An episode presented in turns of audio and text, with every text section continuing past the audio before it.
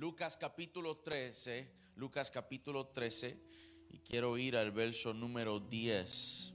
Vamos a abarcar esta historia del 10 en adelante, pero solamente quiero leer algunos versículos de este capítulo y de allí partiremos para traer el pensamiento de la palabra del Señor. Lucas capítulo 13, versículo número 10. Mientras usted se va ubicando, también recibo un caluroso saludo de parte de mis amados pastores, la comunidad y la iglesia donde sirvo, donde pertenezco, donde honro. Eh, de hecho, cuando llegué en el primer servicio, pastor, me viste que me, me, hice para atrás del carro. Es que mi pastora me estaba llamando para orar por mí antes de nosotros entrar en el servicio. Uh, ellos nos han cubierto en esta temporada y nosotros estamos sumamente agradecidos por eso. ¿Usted tiene la palabra ya? Aquí hay más gente que eso. Lucas capítulo 13, verso 10. ¿Dicen amén? Dice la palabra del Señor, enseñaba Jesús en una sinagoga en el día de reposo.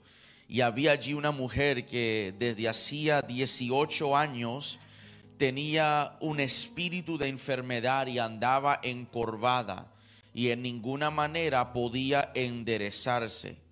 Cuando Jesús la vio, la llamó y le dijo, mujer, eres libre de tu enfermedad y puso las manos sobre ella y ella se enderezó luego, o sea, instantáneamente, y glorificaba a Dios. Lo repito, enseñaba a Jesús en una sinagoga en el día de reposo y había allí una mujer que desde hacía 18 años tenía espíritu de enfermedad y andaba encorvada y en ninguna manera se podía enderezar cuando Jesús la vio, la llamó y le dijo, mujer, eres libre de tu enfermedad.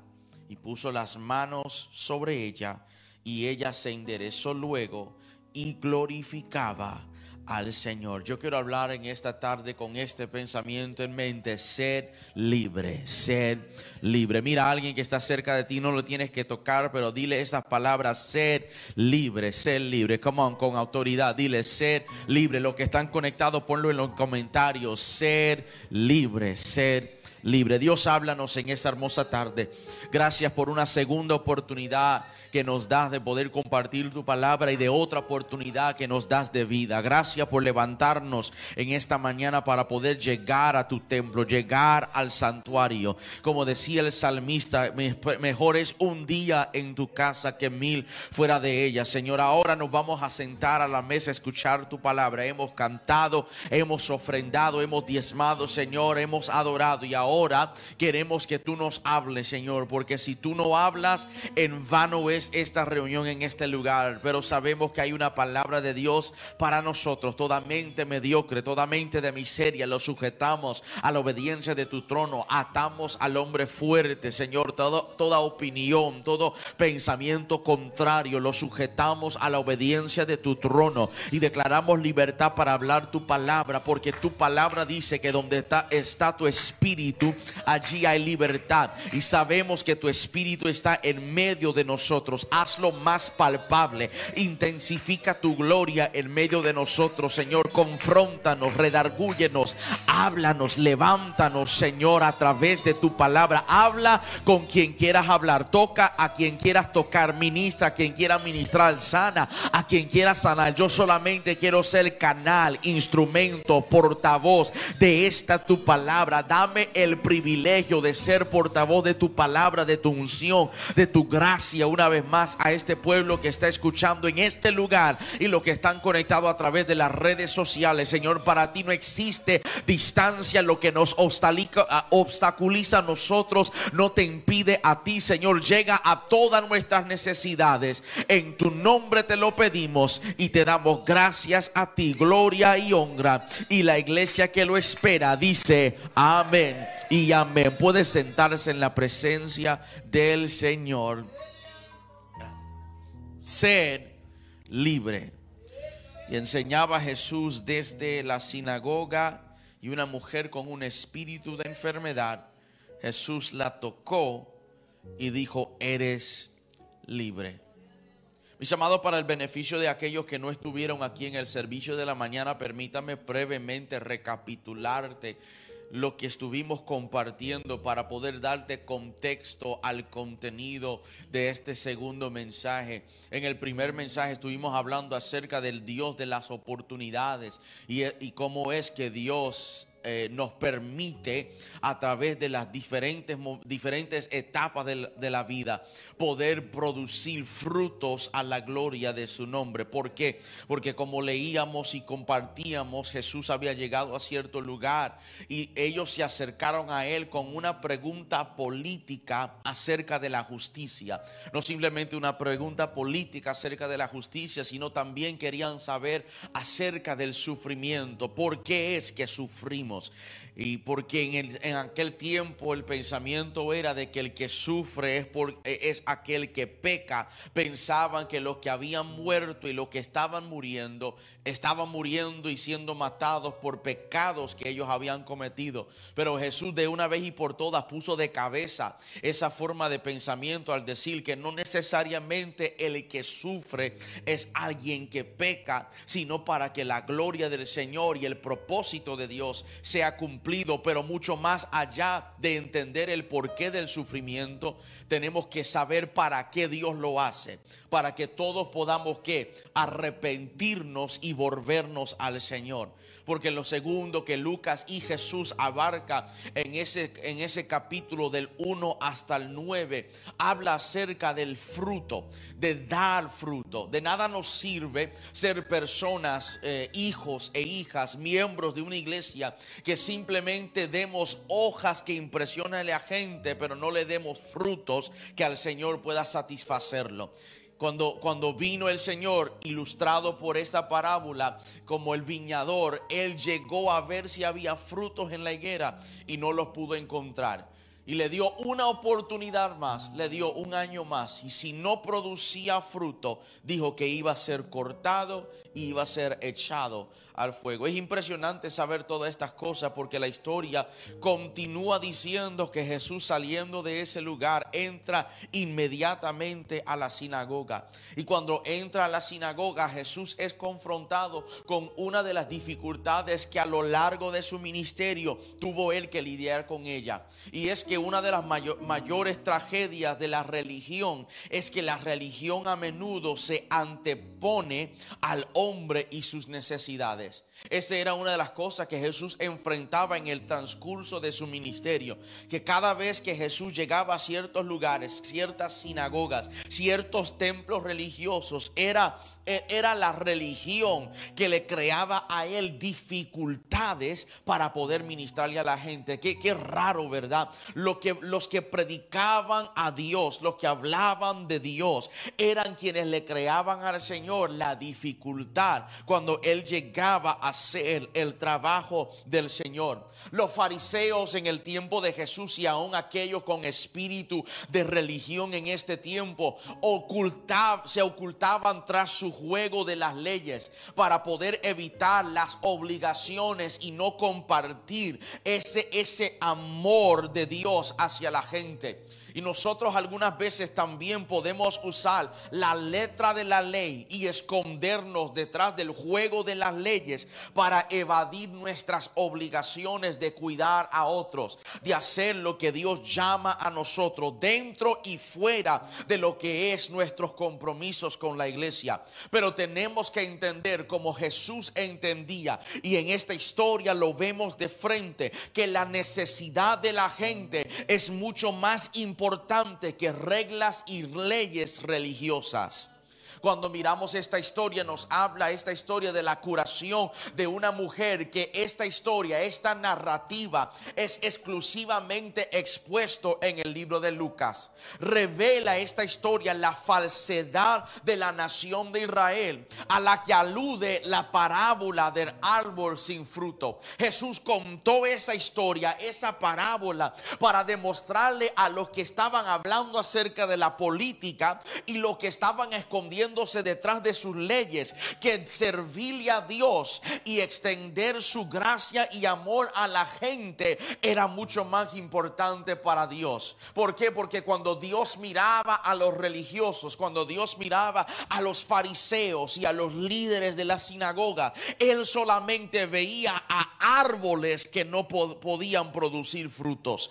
Cuando él miraba a esta gente, él miraba a personas difíciles de poder sacar de ellos frutos. Ellos simplemente eran árboles con hojas, pero no tenían frutos que el Señor podía mostrar a través de ellos. En lugar de encontrar amor, en lugar de encontrar justicia, en lugar de encontrar humildad y misericordia entre el pueblo de Dios y en las sinagogas, Jesús encontraba arrogancia que ni siquiera le permitía a él sanar a una mujer en el día sábado, el día reservado para Dios y el Dios de la misericordia. La historia dice que Jesús enseñó en la sinagoga el sábado y e, e, en, en este punto hay que ver tres hechos significativos. Lo primero es que esta fue la última vez que Jesús estuvo en la sinagoga hasta donde sabemos. A, partir de este momento, en Lucas capítulo 3, del verso 10 en adelante, fue una figura tan controversial que ninguna otra ninguna otra sinagoga le permitía a Jesús predicar en su santuario.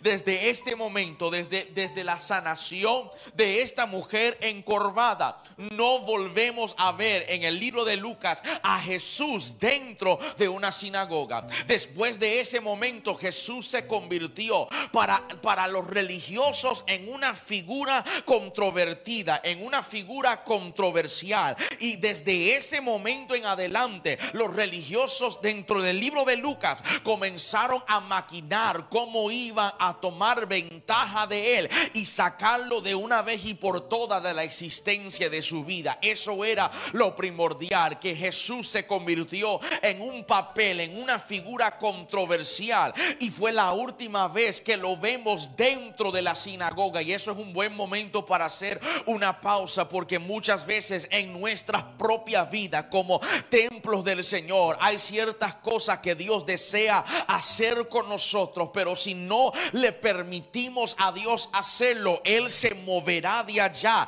y no volverá otra vez hasta que le permitamos a Él con corazones contritos y humillados de volver a entrar en este santuario y hacer lo que a Dios le da la santa gana de hacer. Jesús no iba a pelear, su palabra dice, no contenderá para siempre el Dios con el espíritu del hombre. Dios es caballeroso. Él no se va a esforzar a hacer ciertas cosas en nosotros. Primero Él te lo pide. Primero Él trata de persuadirte. Pero una vez que usted comienza a desechar el trabajo de Dios en tu vida, Dios se mueve para otro lado. A un corazón abierto que lo permita a Él trabajar en su vida. Lo primero que vemos es que Jesús para la iglesia Jesús para los religiosos, Jesús para la sinagoga, él era controversial. Qué impresionante que Jesús tenía tanta dificultad trabajando más con la gente de la iglesia que trabajando con los propios pecadores.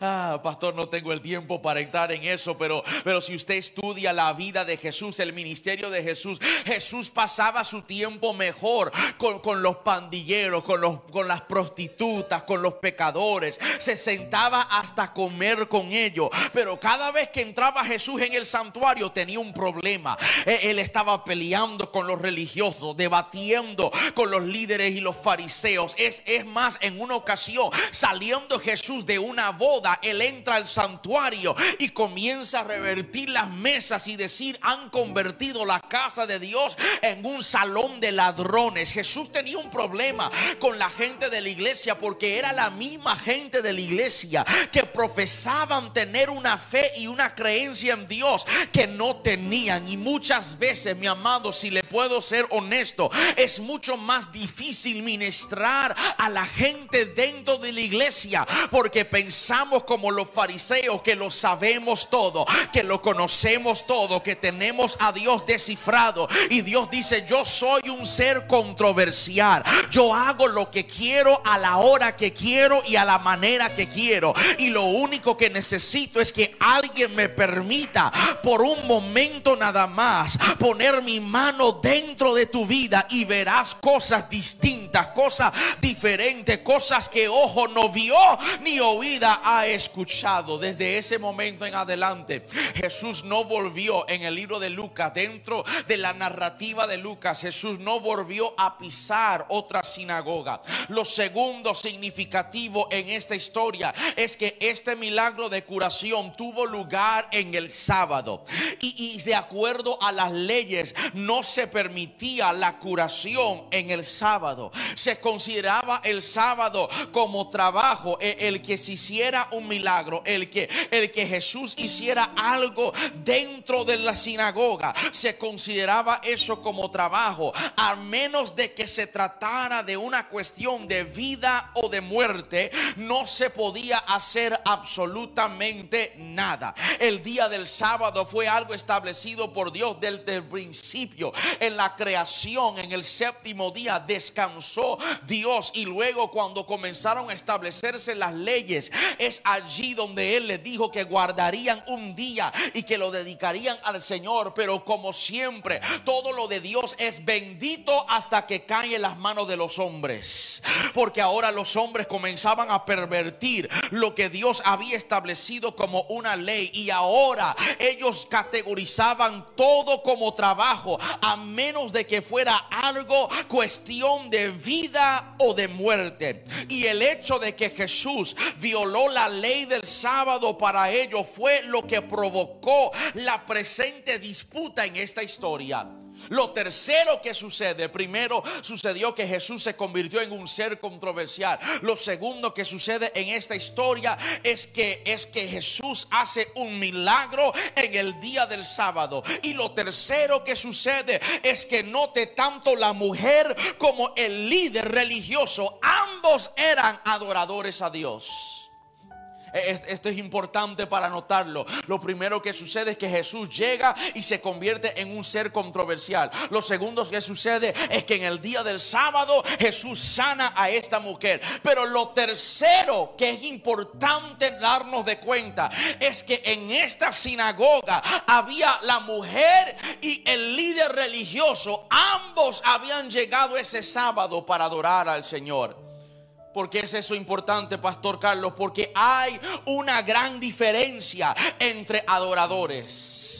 Sí, e, esto lo vemos en esta historia. Se ve en la mujer y se ve en el líder religioso. Hay quienes como la mujer tratan de acercarse al Señor con todo su corazón para agradarlo a Él, no importando lo que esté sucediendo y por encima de lo que está pasando en la vida de ellos. Ellos todavía llegan a la casa del Señor. Esta mujer llegó a la sinagoga aún con su con su espada encorvada, aún aún perdón, con su espalda encorvada, aún con esa dificultad de su salud, con todo y eso, llegó a la casa del Señor para presentarse en adoración al Señor. Mientras tanto, en el otro lado del cuarto estaba un hombre que solamente practicaba ceremonias, que solamente practicaba sus rituales, pero en su corazón no estaba el deseo de literalmente acercarse al Señor. Esta mujer llegó para acercarse a Dios con el fin de que posiblemente Dios la pudiera liberar. Pero si no la libertara con todo y eso, había llegado a la casa del Señor para acercarse a Dios. Mis amados hermanos, dentro de la iglesia de hoy en día existe todavía estos dos grupos, gente que llegan a la casa del Señor por un requisito religioso. Y también hay gente que llega con el deseo innato de acercarse al Señor. Hay personas como Samuel que ministran a Jehová, mientras hay personas como Elí que solamente se sientan en la casa del Señor. Hay personas como Saúl que solamente adoran cuando hay un problema, pero hay gente como David que dice, bendeciré a Jehová en todo tiempo y su alabanza estará de continuo en mi boca. La pregunta que usted se tiene que hacer es ¿quién soy yo? Soy el líder religioso que para mí la vida cristiana se ha convertido en un rito, en una ceremonia o soy la mujer encorvada que vengo a la casa del Señor humillada diciendo Señor vengo a acercarte a ti todo lo que soy y todo lo que tengo problemas y todo pero vengo para decirte que eres bueno vengo para decirte que eres santo. Vengo para presentarme a ti en este día como ofrenda. Hay una diferencia. Hay una diferencia entre los adoradores en esta historia. Porque uno está acercándose a Dios mientras el otro dice que tiene a Dios de cerca. No, usted no me escuchó. Yo estoy hablando con los siete que están viéndonos. Ah, hay uno que vino a acercarse a Dios, pero hay otro que dice que tiene a Dios de cerca. Y, mi amado hermano, yo, yo quiero ser de esas personas que cuando vengo a la casa del Señor, no le vengo a pedir nada a Él. Yo simplemente vengo para magnificar su nombre. Vengo para decirle que Él es grande. Vengo con problemas y todo, pero vengo a la casa del Señor. Mientras, dice la historia, mientras enseñaba Jesús en, una de las sinagogas en el sábado, ah, por última vez, como le decía en esta narración de Lucas, Jesús vio a una mujer que estaba sufriendo los efectos físicos de la maldad. De acuerdo a la historia, de acuerdo al autor, de acuerdo al, al médico Lucas, él está dándonos esta información importante de que esta mujer llegó a la casa del Señor encorvada y lo que estaba sucediendo con ella es que estaba sufriendo los efectos físicos de la maldad. O sea, de acuerdo a tu Biblia dice que un espíritu maligno era quien causaba esta condición física que le comprometía su dignidad como ser humano y también de alguna manera u otra simbolizaba la condición espiritual de la iglesia y de los creyentes en ese tiempo. Esta mujer estaba encorvada como, como si se esforzara por llevar la carga de la maldad no, no nos da nada más, no nos da otros detalles, no nos dice quién, quién ella es, no nos da el nombre, de dónde viene, si es una tribu. Lo único que nos dice es que ella por 18 años andaba encorvada, doblada, mirando hacia el suelo, ilustrando, porque la Biblia dice que toda letra de Dios es inspirado por Dios. Ella ilustraba con su vida, con su forma de cargarse, ilustraba la carga del pecado sobre de ella. Ella llegaba al templo con esa carga sobre de ella. Ella llegaba al templo simbolizando la condición espiritual de Israel, de la iglesia, de los creyentes, de los líderes religiosos. Lucas enfatiza la severidad de su condición al decirnos que esta condición, esta aflicción, ella lo llevaba por 18 años 18 años. Mis amados, tengo que hacer el paréntesis para, para informarnos que, que, estamos mal en pensar que, que, las cuestiones espirituales causan todos los problemas físicos. E, está mal esa manera de pensar que, que todos los problemas físicos vienen o se, se originan en cuestiones espirituales. No toda enfermedad viene de algo espiritual, pero también es un error pensar que las cuestiones espirituales no pueden causar problemas físicos. Lo repito, e, está mal pensar que cuestiones espirituales son los que causan problemas físicos. Pero de igual manera es mal pensar que todo lo que sucede en lo espiritual tiene un afecto en nuestro comportamiento físico. déjame pintártelo de esta manera. Hay ciertos problemas que se, que se requiere de medicamentos, pero también hay ciertos situaciones que requiere de liberación. No, usted no me escuchó, lo voy a decir otra vez. Hay ciertas enfermedades que requiere tratamiento de medicamentos, pero hay otras enfermedades que necesita escuchar, así te dice el Señor, sal de ese cuerpo. Y tristemente la iglesia no se ha madurado en su manera de pensar y estamos reprendiendo lo que necesita medicamento y dando medicina a lo que necesita reprensión. Ayúdame a predicar aquí, Espíritu de Dios. Y nosotros tenemos que mirar como Lucas detalladamente estaba observando la vida de esta mujer y se percató por el Espíritu que lo que ella cargaba, aunque tenía resultados naturales, lo que ella cargaba era un espíritu de maldad. Que, que lo que estaba sobre de ella venía de una cuestión espiritual. Sobre de ella había un espíritu espíritu de enfermedad que le causaba andar de esa manera. Entienda, mi amado hermano, que en nuestro mundo caído la enfermedad es común. Sus causas son variadas. Está la nutrición inadecuada. Está contacto con la fuente de infecciones. Está la falta de defensa. E incluso también están ataques directos de Satanás. Lo repito, en este mundo caído vemos, vemos que la enfermedad es común y sus causas son variadas. Nutrición inadecuada, contacto con fuente de infección, falta de defensa en tu salud, pero también la causa de algunas enfermedades son ataques directos de Satanás. Pero sin importar la causa inmediata de nuestra enfermedad, podemos ubicar su fuente original en el diablo, el autor de todo lo malo que hay en nuestro mundo, sea que viene de él o si Dios lo permitió.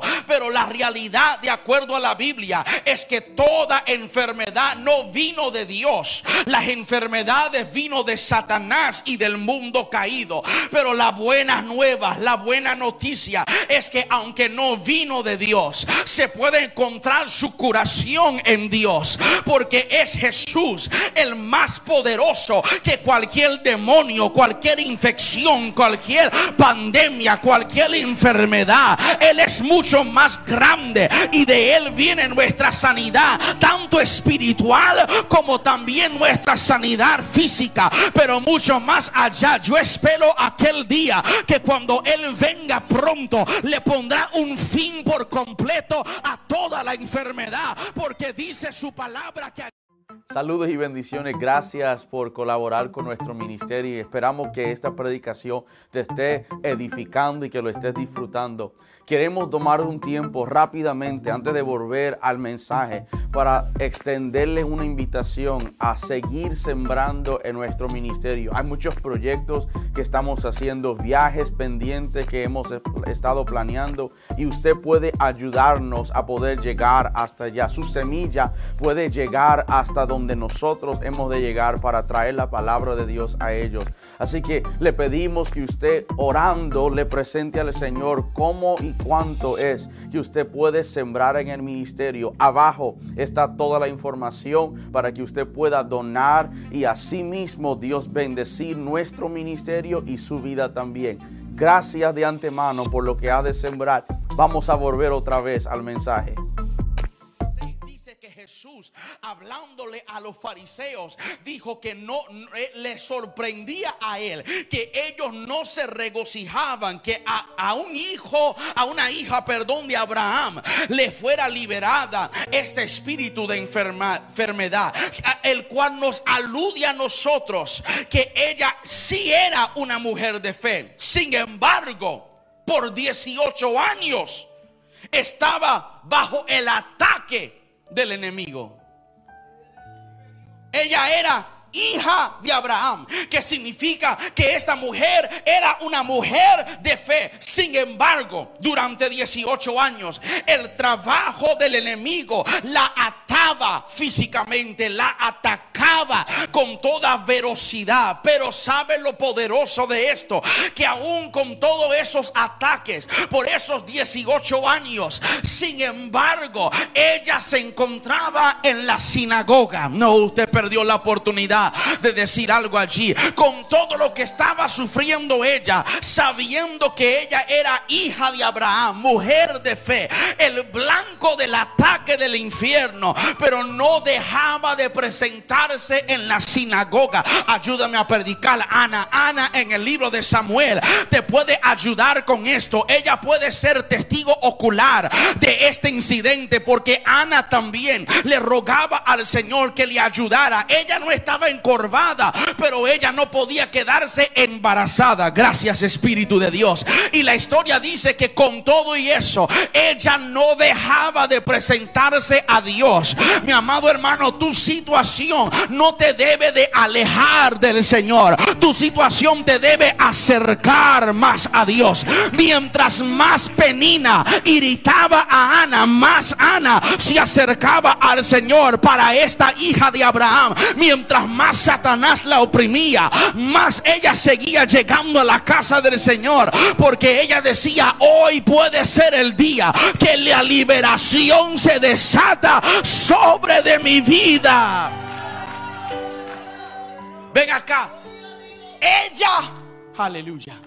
Ella se hubiera perdido el momento del milagro si se hubiera quedado en su casa en el día que Jesús por casualidad entró en, en aquella sinagoga. Por eso el libro de Hebreos nos dice no dejando de congregarnos como muchos tienen por costumbre. Por eso en el capítulo 2, verso 12 del libro de Hebreos dice, anunciaré a mis hermanos tu nombre y en medio de la congregación te alabaré. Porque el autor divino y debatido del libro de Hebreos sabía que a cualquier momento, mientras tú estás en la congregación, Dios puede aparecer y darte lo que tú estabas esperando. depende de ti decir, este es el día. Es más, yo he aprendido, yo he aprendido en los momentos cuando menos siento ganas de llegar al templo, es cuando debo de llegar. Porque puede ser ese día donde el cielo se abre sobre de mí. Mi casa es sanada, mi finanza es bendecida. Yo no sé a quién yo le vine a predicar en este lugar, pero alguien en este tabernáculo tiene que escuchar esta palabra. Sigue adorando, sigue congregando, sigue buscando. Yo sé que la pandemia sigue, pero Dios sigue sentado en su trono. Y si eres fiel al Señor, tu día te puede llegar. Ella estaba adorando se había convertido para ella en el hábito la adoración. Tenía ella el hábito de adorar, tenía el hábito de buscar el rostro de Dios para cuidar de su vida, cuidar de su salud, cuidar de su corazón. Por lo tanto, ella estaba donde se suponía que debía de estar en el sábado particular. ¿Dónde? En la adoración. Y debido a que ella estaba allí, iba a recibir un toque especial de Dios. Ella, ella no lo sabía, pero Dios sí. Podemos ser honestos, si, si yo hubiera estado lisiado, encorvado por 18 años, pregúntese, ¿le sería fiel a Dios? Que, que cada año tras año, por 18 años, sigues llegando al templo esperando de que te sanen y Dios sana al que está a tu derecha y a tu izquierda. Y a ti te pone la mano y dice, Dios está contigo. La fidelidad de esta mujer, de que por 18 años, semana tras semana, llegaba a la sinagoga todos los sábados Seguramente esta mujer había orado y pedido ayuda a Dios y sin embargo no fue liberada. Pero esa, ese día, cuando ella llegó a ese lugar, la aparente indiferencia de Dios no la hizo amargarse ni resentirse. Semana tras semana ella seguía llegando a la sinagoga. Fue Oswald Chambers que una vez dijo, la fe para mi liberación no es fe en Dios. Fe significa que ya sea que visiblemente me libere o no, yo me mantendré firme en mi creencia de que Dios es amor y que Dios a mí me ama. Hay algunas cosas que solo se puede aprender en el horno del fuego de la prueba. ¿Qué decía Aswa? Que, que su fe en Dios y su amor a Dios no dependía en si Dios lo liberaba o no. Si Dios lo liberaba, él iba a glorificar a Dios. Pero si no le liberaba, seguía glorificando al Señor como los tres jóvenes hebreos que le dijeron a rey Nabucodonosor, no vamos a seguir conversando contigo acerca de esto porque le servimos a un Dios que es poderoso para librarnos de tu mano y de ese horno. Pero si no nos libra, tampoco vamos a doblarnos frente a él. Dios está buscando a gente que diga, Dios, tú eres poderoso para sanarme. Pero si no me sanas, tú sigues siendo poderoso. Dios, tú eres un proveedor para darme lo que necesito. Pero si no lo haces, tú sigues siendo un proveedor. Habrá alguien aquí que diga, Señor, yo te sirvo no por lo que haces. Yo te sirvo por quien tú eres. Rey de reyes, león de la tribu de Judá, rosa de Sarón, estrella de mi mañana. Ella, ella andaba encorvada y en ninguna manera se podía enderezar. Una situación igualmente dolorosa y humillante. Y la violencia de la que no podía soportar. Y una vergüenza también. Tener que caminar así. Ella tenía una cubartura de su columna. Eh, suena como una forma de artritis en sus articulaciones. Ah, Lucas, que era un médico, da la descripción de su enfermedad, dejándonos saber que 18 años había pasado. Spurgeon dice que durante 18 años ella no había mirado el sol. Por 18 años no sabía cómo se parecía una estrella de noche. Por, por 18 años su rostro fue dibujado hacia abajo. Y lo único que ella miraba era polvo. Le dijo, mujer, quedas libre de tu enfermedad. Con una palabra de compasión y de autoridad le habló a la mujer.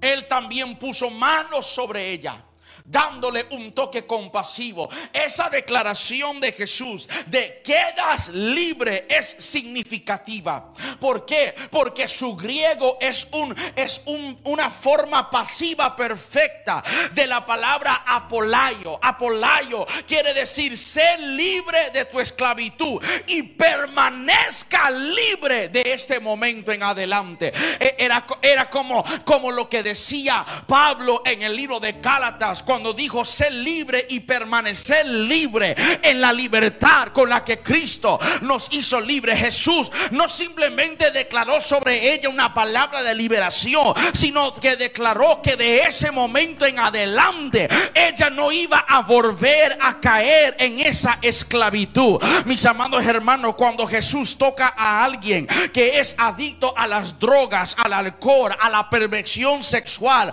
o a cualquier otra clase de pecado, se convierte en el momento en que esa persona como esta mujer es enderezado inmediatamente. Eh, y, para algunos de nosotros eso se suene, se suena simplístico. Sin embargo, también en la vida de otros lo hemos visto suceder suficientemente veces que cuando Dios toca a una persona a través de la palabra, se enderezca, pero no inmediatamente. Dice esta esta, clase de personas, pero, pero pastor, yo he estado viniendo a la iglesia por 18 semanas, 18 meses, 18 años y todavía estoy luchando con esta adicción. Son esos creyentes que se sientan contigo, líder de, de, ministerio, y te dice, yo he estado en la iglesia, he ido a las campañas, a las vigilias, a, a las convenciones, pero, pero sigo abrumado por esta actividad malvada. Pues sabe lo que yo te digo a ti, como esta mujer encorvada sigue viniendo, sigue creyendo, sigue llegando al santuario, sigue adorando al Señor, porque cuando menos tú lo esperas, Jesús va a llegar a ti, Porque si Él es el mismo ayer, hoy y para siempre, llegará el tiempo como le llegó a aquella hija de Abraham. Oirás en tu corazón, es libre, eres libre, eres desatado. Y como ella, el Señor te enderezará. Habrá alguien aquí que sabe, se recuerda de aquel día cuando el Señor enderezó tus veredas, enderezó tu espalda, puso tus pies sobre peña y enderezó tus pasos. Sabe lo que se sintió ese día alegre, pues tú puedes servir de motivación como esta mujer que por 18 años decía, este puede ser el día. Y aunque no le llegaba, seguía diciendo, este puede ser el día. ¿Por qué? Porque sabía que Dios era poderoso para librarla.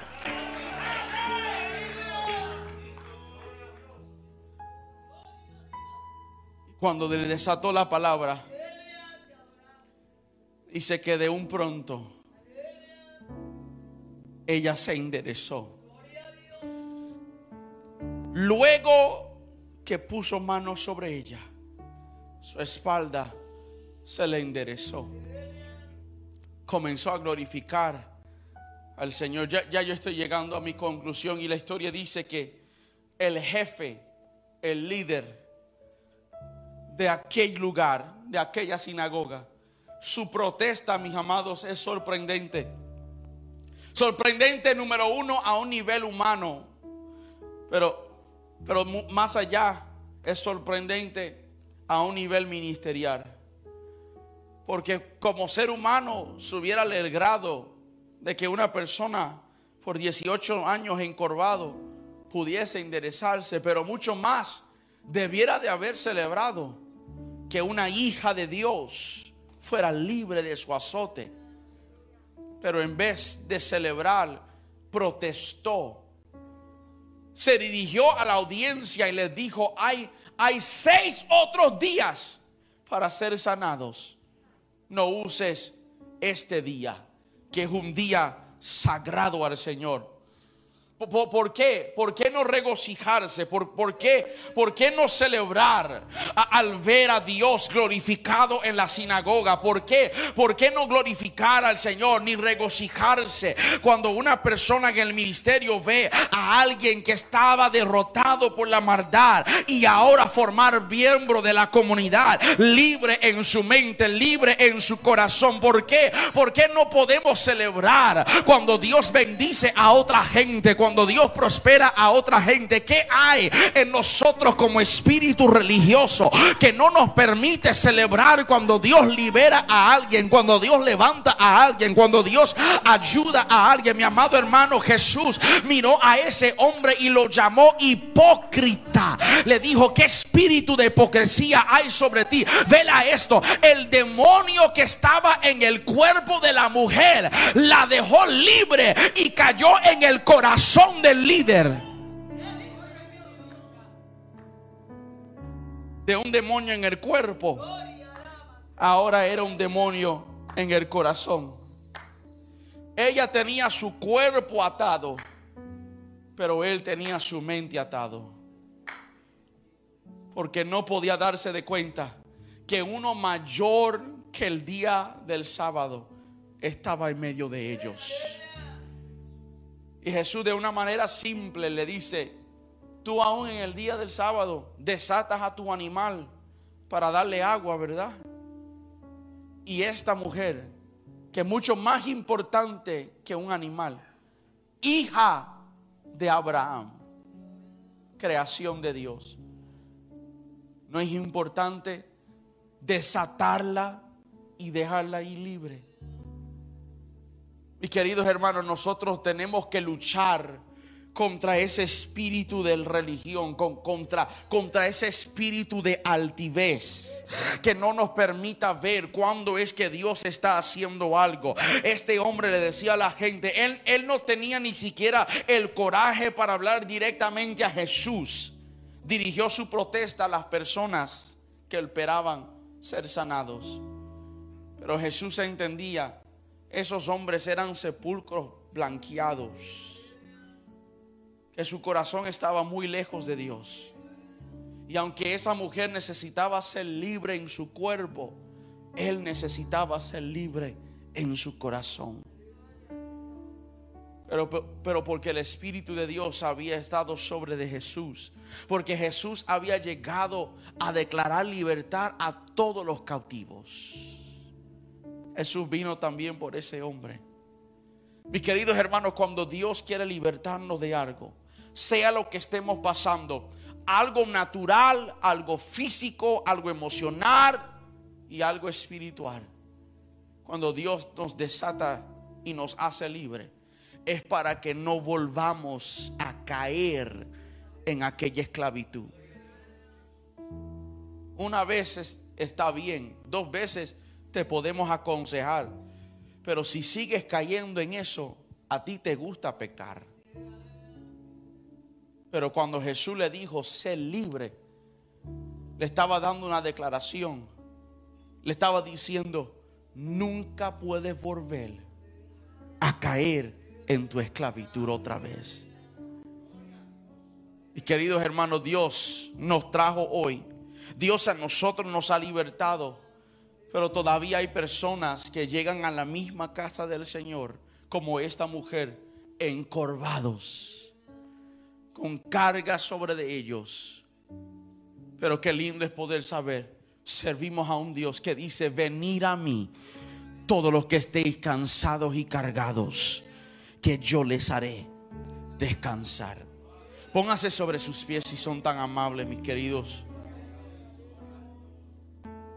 Gracias por tu palabra, gracias por tu pueblo, gracias por tu presencia, gracias a aquellos que están conectados a través de las redes sociales. Pido que esta palabra haya bendecido sus vidas. Los que están aquí en este lugar y los que están conectados en sintonía.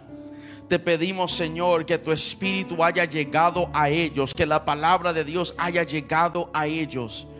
Pedimos, Señor, que te glorifiques de forma especial en sus vidas. Señor, que esta palabra no caiga en lugares que no puedan producir fruto que caiga, Señor, en terreno fértil, no en terreno seco. Que no seamos oidores olvidadizos, que seamos hacedores de esta tu palabra. Te lo pedimos en el nombre de Jesús, que entendamos que nos quieres libre, libre de nuestro azote, libre de nuestra enfermedad, libre de nuestras tragedias, nuestras crisis nuestras dificultades mentales, emocionales, espirituales. Que tú eres el gran libertador que nos puede dar libertad.